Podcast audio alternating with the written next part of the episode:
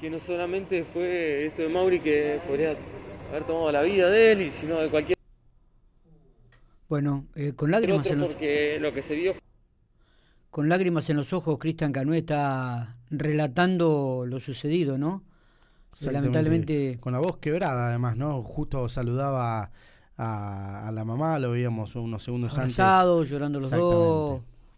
Imágenes fuertes, ¿eh? Sí, sí, muy fuerte, la verdad que. Imágenes fuertes, Matías, ¿eh? Realmente. Qué lástima que se ha cortado la. Eh, un problema en la señal. A ver ahí si si se la, la retoma. fecha es complicada, que siempre pasan cosas, pero viste, no, no, algún insulto, por ahí decir, bueno, viste, cosas que por ahí ya normalizamos en el fútbol argentino.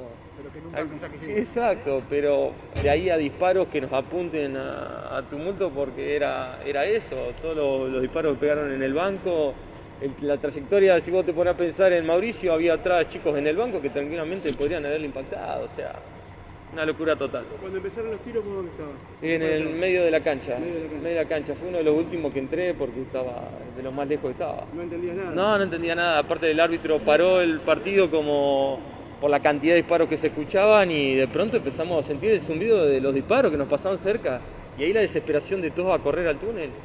Y ahí vemos que cae Mauricio. Ahí empieza la desesperación nuestra. de- Cuando cayó Mauricio. Nada, yo justo lo tenía ahí, traté de levantarlo con Darío Porti, de, de llevarlo a resguardo, porque no lo íbamos a poner a revisar y Mauri que no se sacaba la mano de, de bajo la axila y ver si había sangre o no había sangre. Ah, un momento descriptible. Cristian, estas son, bueno, son un jugador de los, de los más experimentados de- del plantel. Son esta, Se lo ve muy emocionado, ¿eh? Muy emocionado. Sí, Sí, sí. mirá, yo voy a tomar la decisión de terminar ya este año el fútbol y esto, la verdad que lo que es el amor al fútbol, esto te va desgastando, de- realmente te saca las ganas, totalmente. Eh, mirá, a- apriete de barras, cosas que nosotros ya normalizamos.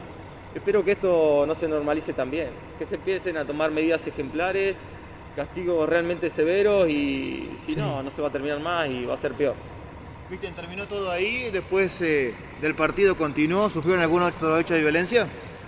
Eh, no, no, no, no, el, hecho de que fuimos al vestuario y los chicos del desahogo, de muchos llorando, eh, por ahí tomando un poco de mención de lo que hubiese, de estar contándola, esa es la, la gratitud que hoy tenemos de poder estar contándola. Cristian, eh, Rosselli habló con otros medios y en algún momento eh, deslizó justamente en su declaración que hubo algo así como algún problema con el tema de la seguridad y la policía, que en el momento de los disparos no había tanta policía como en el comienzo del partido. No sé cómo lo viste vos, que obviamente estabas concentrado en jugar. ¿no? Sí, lo que nosotros pudimos percibir que donde de un lado venía los disparos habían tres policías que de hecho estaban a resguardo porque no sabían de dónde venían. O sea, esa era la, la sensación nuestra. ¿De dónde venían los disparos? Era correr para a dónde nos podíamos meter, que era el túnel, no podíamos salir por otro lado.